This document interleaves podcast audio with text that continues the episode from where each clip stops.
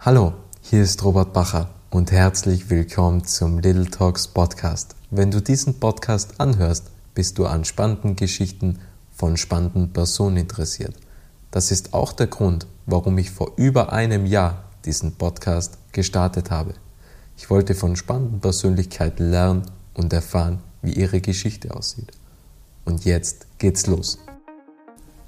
Herzlich willkommen zum Little Talks Podcast. Hier geht es um reale Geschichten von inspirierenden Persönlichkeiten. Die Welt verändert sich, Inspirationen sind überall, genauso wie Geschichten. Es war noch nie so einfach, sich zu vernetzen und seine Geschichte zu teilen. Little Talks vermitteln in 30-minütigen Interviews spannende Impulse, welche bewegen, zum Nachdenken anregen und Identifikationspotenziale schaffen. Das ist Little Talks. Mein Name ist Robert Bacher und mein heutiger Gast ist Christoph Sitter und er ist der Geschäftsführer von Media Squad. Das Team rund um Christoph brennt für die Themen Virtual Reality und Augmented Reality. Ja? Mit viel Liebe zum Detail und einer langjährigen Expertise betreut Media Squad mittlerweile Kunden wie Eglo Leuchten, Novartis und Swarovski. Zusätzlich muss man auch erwähnen, dass Media Squad auch bereits mehrere Auszeichnungen und Awards erhielt. Man kann also gespannt sein, was Christoph jetzt zu den zwei nach wie vor großen Trendthemen zu sagen hat. Und ich freue mich jetzt auf ein spannendes Gespräch mit Christoph Sitter. Hallo Christoph. Ja, servus Robert. Ich freue mich jetzt auch sehr. Wunderbar, das freut mich. Ich will gleich mit einer etwas schwierigeren Frage starten. Und zwar, sind wir eigentlich eine Computersimulation? Okay, das ist tatsächlich eine schwierige Frage. Lass mich ganz kurz nachdenken. Ähm, ich glaube, zu dem Thema hat mich fasziniert, weil ich vor ein paar Jahren einmal diesen Film 13th Floor gesehen habe und überhaupt einmal diesen, diesen Gedanken gekriegt habe, äh, dass das Leben eine Computersimulation sein könnte. Äh, persönlich wäre dann eher da daheim, wo der Hitchhiker's Guide ist, dass man als Simulation eher, wenn wir schon eine sind, dann eher dazu dienen, um, um äh, die äh, Frage zur Antwort 42 zu finden auf einem äh, echten Level glaube ich nicht, dass wir in einer Simulation leben. Äh, da müsste eigentlich jedes, jedes Sein als Simulation irgendwo äh, definiert sein, weil das, was sind, wir denken, also sind wir, ich glaube, das kann man doch sagen, schon auf einer philosophischen Ebene. Und äh, was ist dann eine Simulation? Ist jede Art von Intelligenz eine Simulation? Deswegen ist es tatsächlich eine schwierige Frage. Also ich glaube nicht. Ich glaube, wir sind. Okay, spannend. Ähm, wenn man die Definition Virtual Reality einmal anschaut, dann heißt es ja oft, man erschafft künstliche Welten.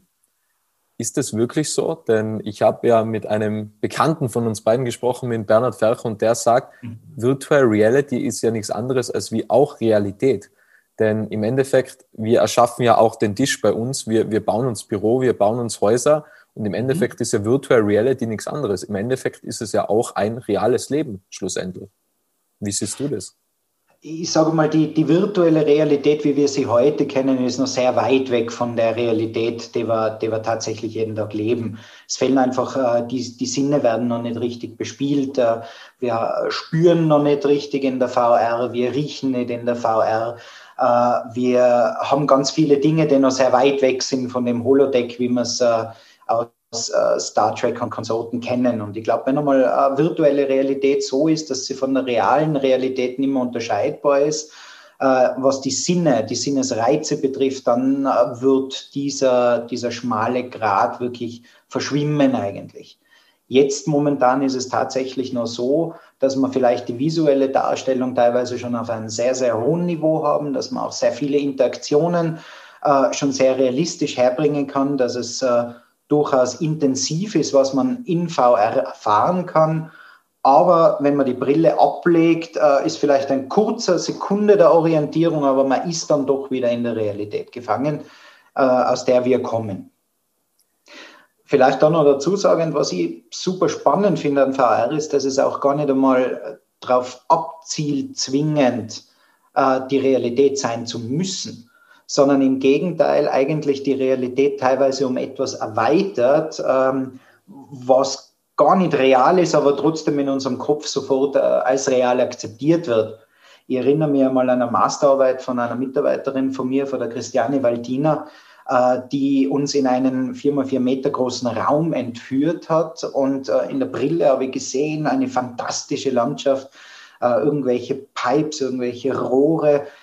Wenn ich hingegriffen habe, habe ich die auch in echt gespürt. Nur in VR haben die, wenn ich den richtigen Takt quasi dann angeschlagen habe, auf einmal den Raum erweitert, neue Level freigeschalten. Um mir herum ist auf einmal ein virtueller Drache geschwebt der mir Anweisungen gegeben hat. Das war eine fantastische Welt, die sich sehr real angefühlt hat, aber eben bewusst nicht die Realität war, sondern eine erweiterte, eine virtuelle Realität war.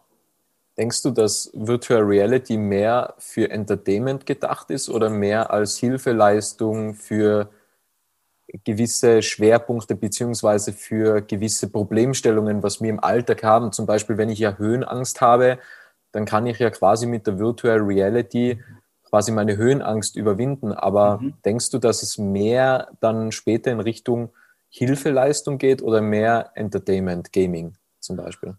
Heute bieten sich die Use Cases Training und Entertainment einmal grundsätzlich sehr gut an. Äh, du kannst sehr viel in VR trainieren, einfach nur von dem her, dass es äh, äh, dass Dinge sehr schnell reproduzierbar sind, dass ich angefangen von sehr vielen verschiedenen Hochhäusern, auf die ich mich stellen kann, graduell wachsend, freischaltbar mit Achievements, mit Gamification gewürzt, kann ich vielleicht diese Angst da wegtrainieren. Kann aber vielleicht, weiß ich nicht, an einer Kasse stehen und Dinge über ähm, übers Fließbandel ziehen und auch trainieren, wie fühlt sich denn das an oder ein Human Interaction, wie fühlt sich ein Streitgespräch an, was ich tatsächlich nie geführt habe. Äh, ich glaube, gerade was die Gaming-Industrie betrifft, die, die, versucht ja sehr hart, äh, da Fuß zu fassen. Und da gibt es auch ein paar gute Best-Practice-Beispiele. Uh, ob das jetzt Star Wars ist mit Vader Immortal, wo einfach das Lichtschwert schwingend eine tolle, eine tolle Geschichte erlebst, ob das jetzt Skyrim ist, ob das jetzt Half-Life Alyx ist gibt es ganz, ganz tolle äh, Beispiele, wo das entertainmentmäßig hingehen kann.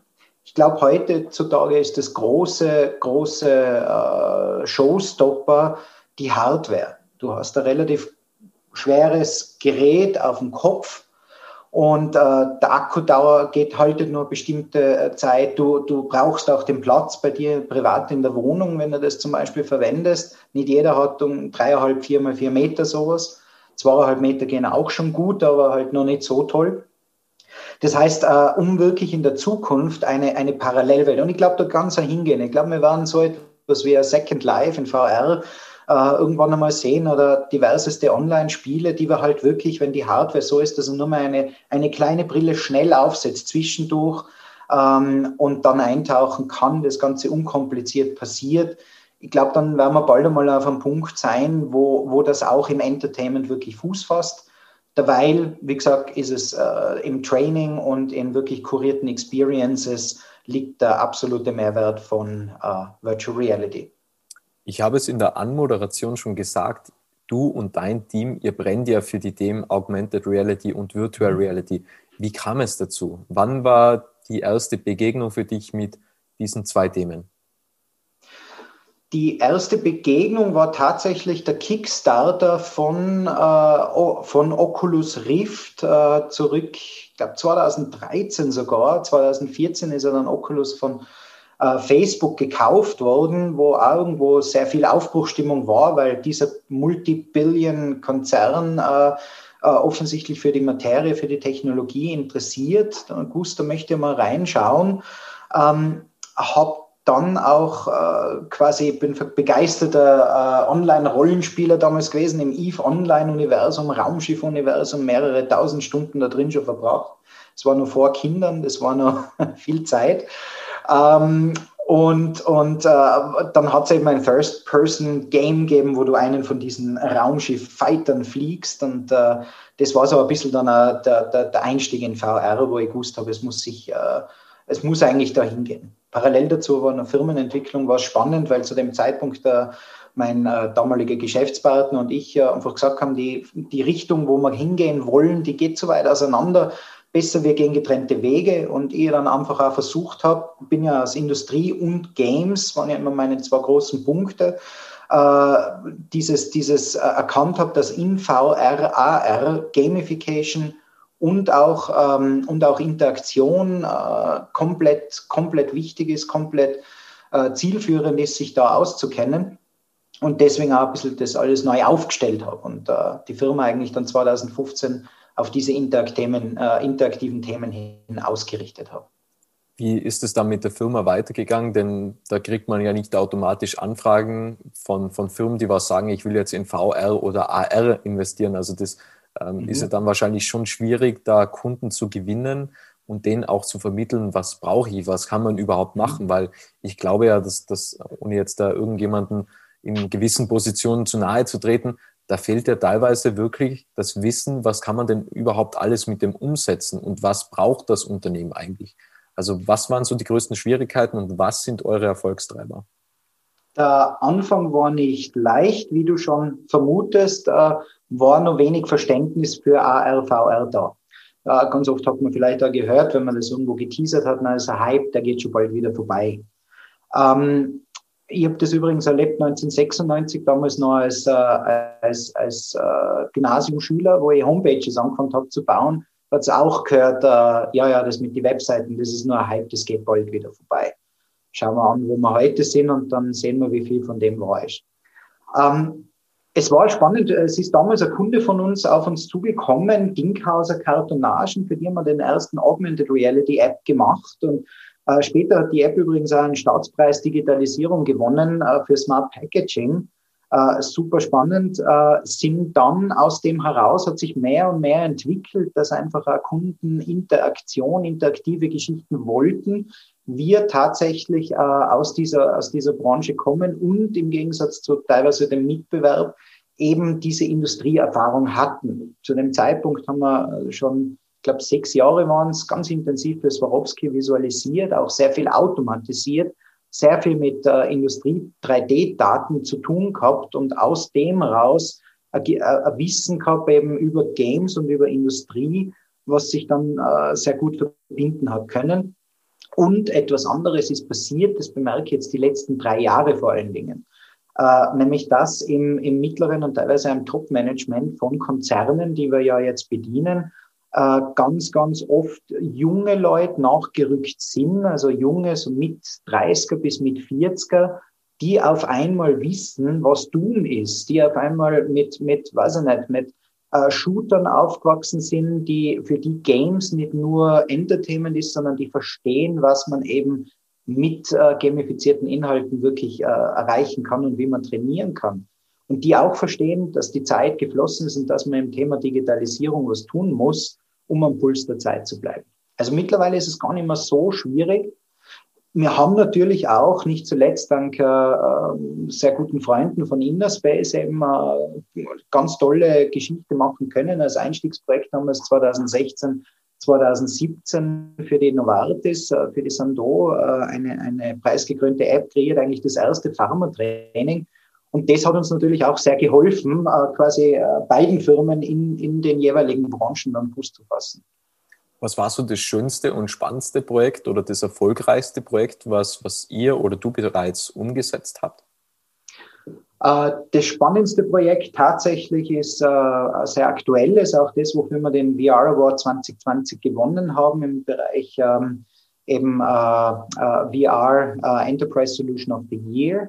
Äh, war für die BRP Rotax eine, eine virtuelle Assessment-Geschichte. Muss man sich vorstellen, in Mexiko, da waren mehrere tausend Leute pro Jahr neu eingestellt in den dortigen Fabriken und äh, die kommen teilweise aus dem Dorf, die stehen dann direkt an der Produktionslinie, ohne, ohne irgendwie groß gefiltert worden zu sein, weil es zu aufwendig gewesen wäre. So gehen sie eine halbe Stunde in das VR, äh, spielen dort verschiedene Szenarien durch, also angefangen von ähm, Vorsortieren von Motorenteilen bis zu wirklich Motoren zusammenbauen, immer mit einer sehr, sehr knackigen Lernkurve in jedem Spiel.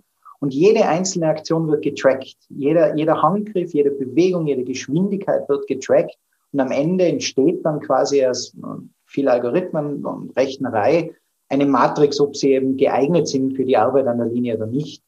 Und da war so viel neu zu entwickeln, so viel Forschung und Entwicklung zu betreiben, auch so viel Background-Programmierung zu erledigen, angefangen von einem äh, User-Management-System, äh, über Licensing-System, bis hin eben wirklich das ganze, die ganzen Tools auch auszuprogrammieren, Mehrsprachigkeit zu implementieren. Also da war wirklich ganz, ganz viele Themen drin, das ganze Gender-Neutral zu machen, auch, äh, auch generell ein bisschen barrierefrei zu machen, dass zum Beispiel äh, mehrere Größeneinstellungen hast, dass jemand sehr kleiner und jemand sehr großer die gleichen Chancen hat.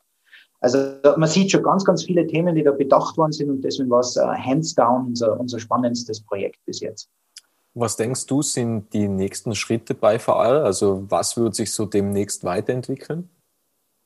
Ich hoffe, dass sich in der Hardware im Thema äh, Schärfe der Headset noch einiges tut. Ich hoffe, dass sich in der Hardware im Thema Cloud Streaming noch einiges tut. Weil wenn wir, wenn wir eine höhere Auflösung haben, die wir brauchen, damit es leichter wird, wenn wir mehr Bilder pro Sekunde haben, äh, was sich leichter, äh, wo dann auch einfach die Leute sich wohler in VR fühlen, wenn wir kleinere Headsets wollen, dann braucht man eine Möglichkeit, um dieses Berechnen der Bilder outzusourcen. Und äh, da haben wir gerade jetzt eine spannende Diskussion gehabt in einem, in einem VR-Panel mit anderen Spezialisten, dass eben über die 5G-Technologie tatsächlich, also es gibt ja jetzt schon 5G-Standalone-Netzwerke und äh, Nvidia bietet auch schon Cloud-Streaming-Lösungen äh, an, dass da eben tatsächlich die jetzt schon so gut sind, aber es ist halt ein extremer Aufwand noch, ja, aber jetzt schon so gut sind, dass du äh, live streamen kannst, fast latenzfrei. Also so, dass eigentlich nicht merkst, dass äh, die Berechnung der Bilder nicht direkt auf der Brille, sondern irgendwo in, am Rechenzentrum 2000 Kilometer weit entfernt passiert. Das merkst du dann fast schon immer. Und ich glaube, dass das die große Revolution sein wird, weil die dann kleine Brillen erlaubt und weil die dann auch wirklich dieses äh, VR zugänglich machen wird, dem, dem Massenmarkt. Du hast es ja vorhin erwähnt, du warst ja damals begeisterter Rollenspieler. Ähm, hast du dir schon mal überlegt, was für eine Welt du dir gerne einmal bauen würdest? Also gibt es da vielleicht irgendeine Vision, wo du sagst, hey, so eine Welt würde ich mir gerne mal in der virtuellen Re Realität erschaffen? Hm. Also ich bin immer schon ein bisschen cyberpunkig unterwegs gewesen. deswegen, deswegen eine, eine, eine utopisch-dystopische Zukunftswelt, mit vielen Implantaten und, und äh, äh, mechanisierten Dingen, äh, Mischung aus Cyberpunk, Ghost in the Shell und äh, ja, Cyberpunk, Ghost in the Shell, was nennen wir noch? Und vielleicht sogar ein bisschen Rollenspiel aller mystisch Skyrim. Äh, also das zu kombinieren wäre eine Welt, die würde ich gerne schaffen. Ähm, auf, der, auf der realistischeren Seite äh, fände ich super spannend, eine Welt zu schaffen, in der du, ähm, in der du dieses Medium VR wirklich ausreizen kannst. Also eben nicht auf die Limitationen, die jetzt zum Beispiel ein Training oder ein Assessment dir vorgibt. Du musst immer etwas machen, was einem gewissen Zweck dient, äh, etwas zu kreieren, was das quasi äh, tut, sondern äh, wirklich auszuloten, was ist in VR wirklich möglich und, und da verschiedene Experience in eine, in eine Ankerwelt zu packen, äh, die Leute einfach faszinieren und verzaubern. Denkst du, dass du auch zum Teil einen Zufluchtsort erschaffst? Also jetzt nicht direkt, wenn, wenn man für große Unternehmen oder für Konzerne Apps zum Beispiel programmiert, sondern, sondern grundsätzlich, dass die VR-Möglichkeit Zufluchtsorte schafft, wo man einfach sagt, okay, ich komme jetzt mit der aktuellen Welt nicht klar und ich klinke mich jetzt einfach mal komplett aus.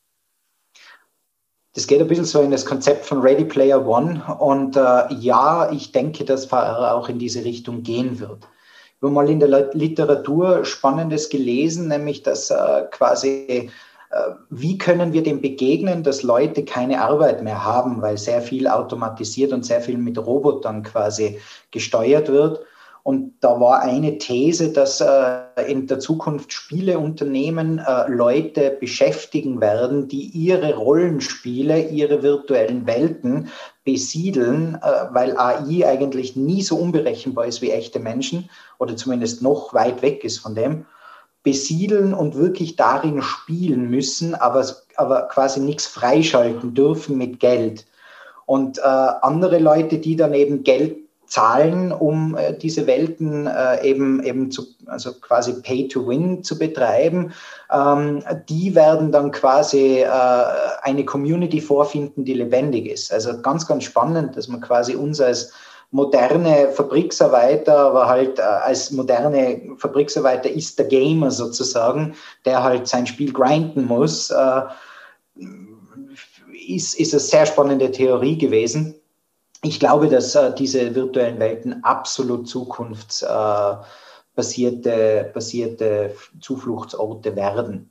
Ich glaube, dass es auch mit Reisen vieles zu tun haben wird, eben wenn das Ease of Use gegeben ist, dass man sich einfach mal ausklingt, auf die Insel ausklingt. Und dann fährt man auf die wirkliche Insel und weiß wieder, was die Realität ist. Also ich glaube, dass da der Weg natürlich schon ein sehr weiter ist, aber mal kurz entkommen von der Welt, da wird sicher einiges machbar sein, ja. Okay, also ich, ich finde es ja grundsätzlich ein mega spannendes Thema. Ähm, ich will jetzt gern mal nochmals zurück auf die erste Frage. Da habe ich ja gefragt, ähm, ob wir eigentlich Computersimulation sind. Ist es auch vorstellbar, dass man irgendwann so sein Leben nachsimuliert, ähm, wo man einfach sagt, okay, ich will jetzt quasi so mein Leben nochmal Revue passieren lassen und will jetzt quasi in der Simulation schauen, wie ich vielleicht gewisse Dinge anders machen hätte können. Ist sowas auch vielleicht vorstellbar? Ich frage mich, ob da wirklich äh, ob da wirklich VR hingehen kann oder soll oder will. Äh, ich erinnere mich an eine Black Mirror-Folge, wo man so einen, jeder hat so einen Chip eingepflanzt, der alles aufnimmt und äh, jede Sekunde ist, ist, ist nachvollziehbar. Ähm, es ist die Frage, ob, ob VR da wirklich hingehen sollte, quasi diese Simulation des eigenen Lebens oder ob Leute nicht eher wirklich in VR wirklich diese Simulation eines anderen Lebens, einer anderen Welt suchen als ständig in der Vergangenheit äh, zu, zu leben. Ich glaube, das kann sogar ein sehr, sehr großes äh, äh, Depressionspotenzial innehaben, wenn man dann draufkommt, naja, besser wird es nicht. Also ich, ich, bezweifle, dass wir da einen Use Case sehen werden. Wie gehst du eigentlich mit der Realität um? Also wie, äh, schweifst du oftmals ab und hast so Träumereien oder, oder wie lebst du in der Realität? Weil man ist ja so in deinem Job, macht man ja ganze Zeit andere Welten. Ja, also wie lebt man dann in der Realität? Um die ganzen anderen Welten kreieren zu können, äh, musst du eigentlich ständig aus der Realität im Kopf ausweichen und äh, brauchst wirklich Zeit zum Träumen, zum Denken, zum, äh, zum Einfachsein. Ähm, ich bin vor allen Dingen, seit ich selber ähm, Kinder gekriegt habe, was erst Mitte 30 war, wir haben uns recht lang Zeit lassen, äh, stehe ich mehr denn je eigentlich mit beiden Füßen äh, in der Realität und aus diesem äh, fest am Boden stehen darf der Kopf umso mehr dann äh, nach links und rechts, oben, unten in alle Richtungen schweifen und gleiten. Also wie lebe ich die Realität? Äh, ich tue mir nach wie vor, weil ein sehr kreativer Mensch, würde ich jetzt sagen, und tue mir nach wie vor unglaublich leicht mit zum Beispiel meinem Sohn in Lego-Welten abzutauchen und wenn er dann irgendwelche Superwings da herumfliegen lässt, dann, dann, dann, dann kann ich mitspielen, als wäre wieder acht oder als wäre wieder fünf Jahre alt. Ähm, ich glaube, dass das gerade für unsere Profession, Leute, die virtuelle Welten schaffen, auch sehr, sehr wichtig ist, dieses, dieses Träumen, dieses Spielen nie zu verlernen. Ähm, gleichzeitig, das Geschäft ist natürlich auch ein hartes. Es gibt überall Mitbewerb. Man ist äh, ständig, äh, gerade jetzt in Corona-Zeit, mit sehr, sehr vielen Themen beschäftigt. Man muss dann schon eben mit beiden Füßen auf den, auf dem, fest auf dem Boden stehen, um auch die Realität nicht zu verlieren. Also ich genieße die Realität äh, sehr, so gut es halt geht. Bin da einfach bewusst ein positiver Mensch. Gibt es da viele Technik-Apps oder, oder ähm, Digital-Tools, was du verwendest? Oder, oder gibt es da schon noch sehr viele Dinge, was, was jetzt nichts mit Technik zu tun haben? Zum Beispiel ein ganz normales Buch ähm, oder dass man noch Printmagazine liest oder, oder ist schon sehr alles techniklastig bei dir im Leben? Ich habe mal gesagt äh, zum Professor von mir äh, damals noch und äh, stehe auch immer noch dazu, ich mag tote Bäume, also im Sinne vom Papier gedrückte Medien äh, natürlich konsumiert man jetzt an seine News auf, weiß ich nicht, ORF.at oder was man halt sonst noch alles liest, von Standard über PC Games bis zum Wired Magazin, liest man vieles digital, logisch. Natürlich hat man seine Apps, seine Helferlein, aber ich genieße sehr diesen mal einen Punkt zu haben, wo alles Digitale abgelegt wird und einfach wieder das Analoge im Mittelpunkt steht, wo etwas gebaut wird, wo äh, ist gerade selber recht viel, das ganze neue Büro in Innsbruck renoviert, äh, mit meinem Papa gemeinsam. Und wir haben da mehrere Monate eigentlich jede freie Sekunde reingestellt und dieses Arbeiten mit den eigenen Händen, das hat sehr gut getan, gerade für jemanden, der sonst immer digital unterwegs ist. Ähm, wie gesagt, Beste aus beiden Welten. Äh, ich glaube, das ist auch die Kunst, die unsere Kinder noch lernen werden müssen und hoffentlich perfektionieren, dass digital und, und, und analog nebeneinander bestehen kann.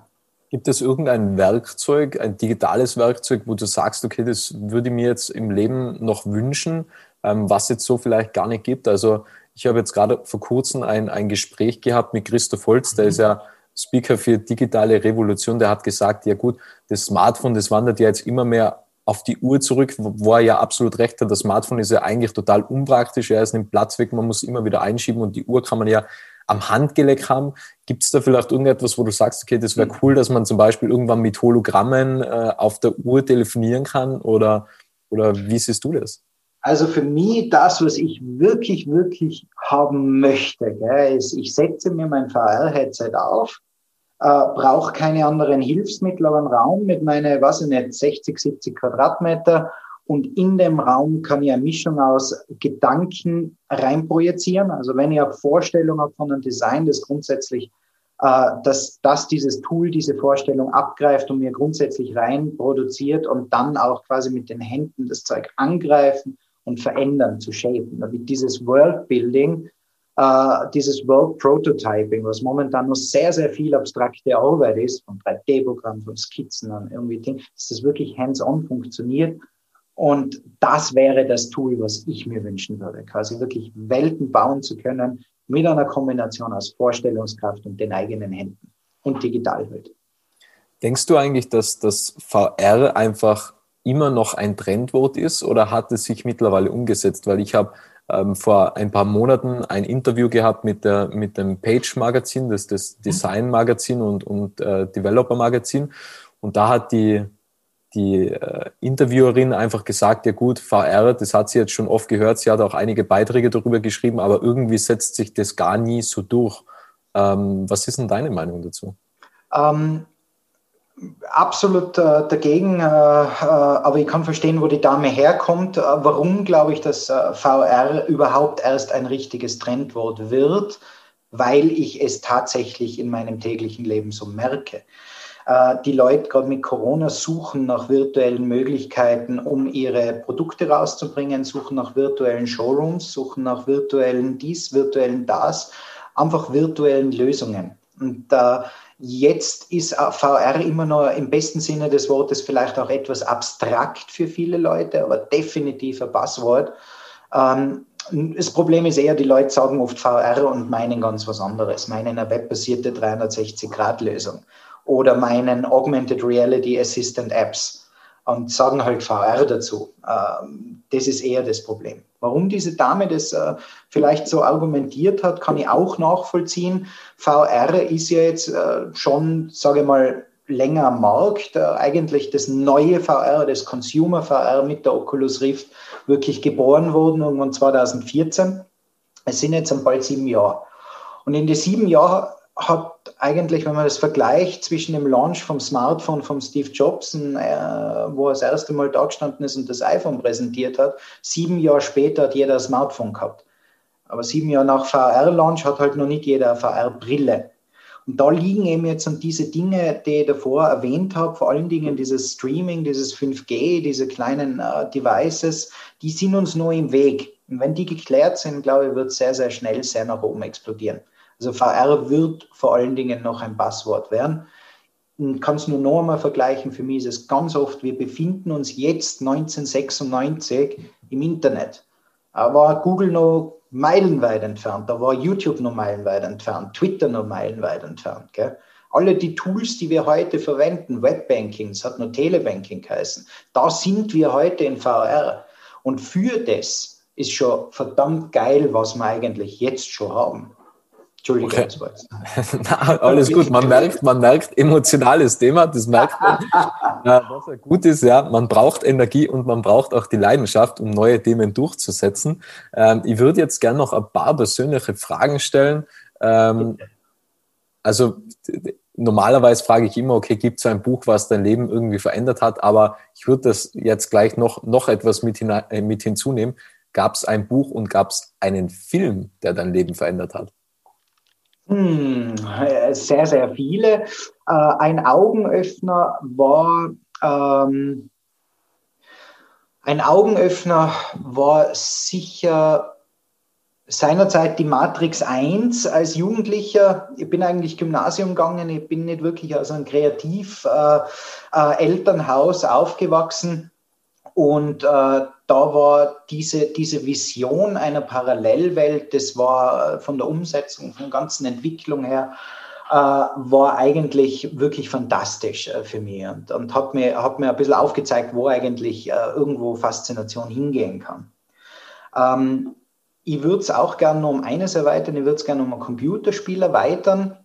Äh, da wäre es wirklich eins der, der, der ersten großen Online-Rollenspiele, war Ultima Online äh, und, und das hat auch meinen Horizont einfach mit dem Thema Virtualität extrem erweitert, weil man da extrem viel machen hat können damals. Es war einfach volle Freiheit, wie man sie vorher nicht gekannt hat. Es war bockhart, du hast sterben können, du hast alles verlieren können, es war super.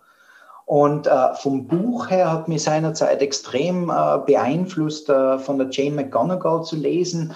Äh, sie, ist, äh, sie ist generell eine, eine Game Designerin, eine, eine Visionärin.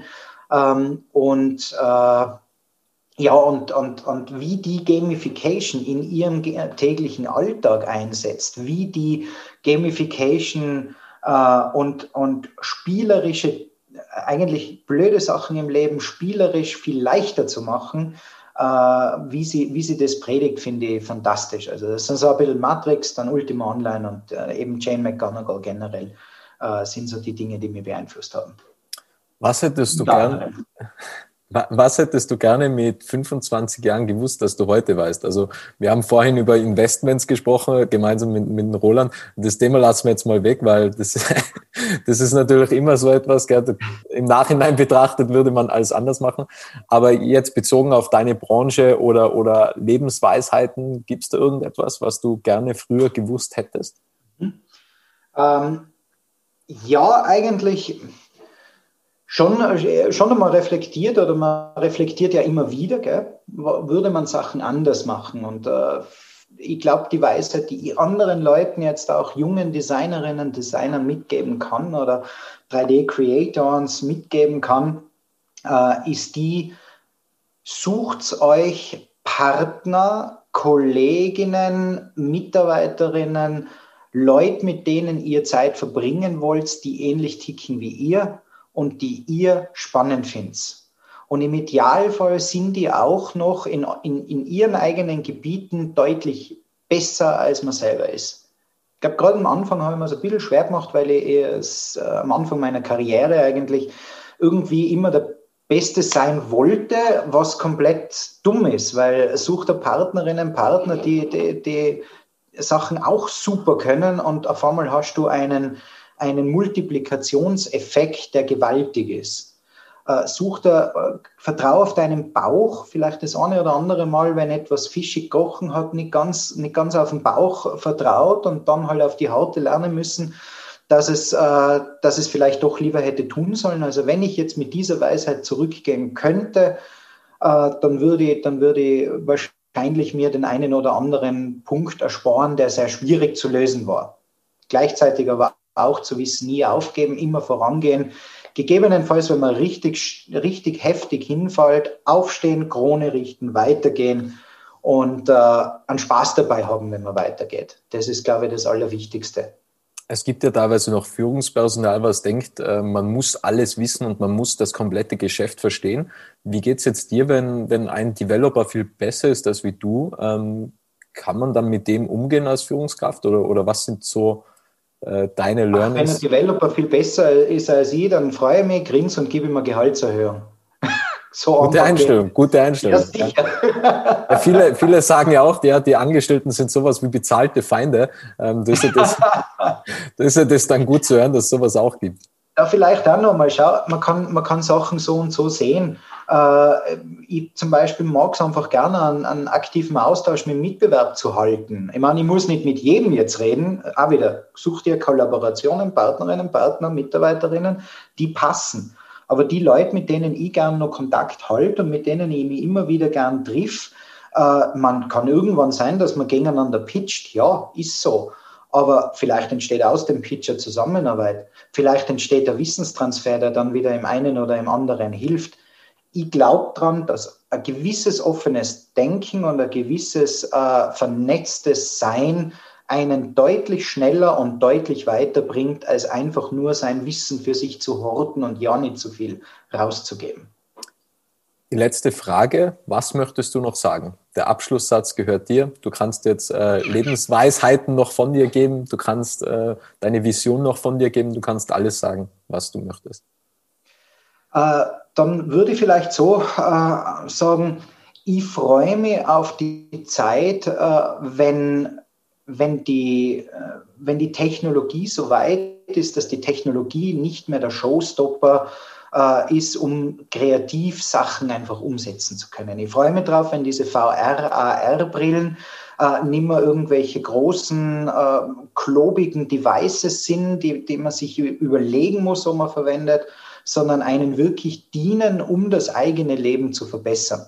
Und äh, ich hoffe, dass wir als Media Squad und ich in meiner Person als Christoph Sieter äh, ganz, ganz äh, am, am Zentrum, am Puls von diesen Entwicklungen sind und äh, vielleicht auch die, die eine oder andere Revolution mit anstoßen oder anschließen können in diesen Technologien. Wenn wir das schaffen, dann kann ich irgendwann einmal zurückschauen und sagen, okay, ich habe äh, hab, hab sehr erfülltes Arbeitsleben gehabt.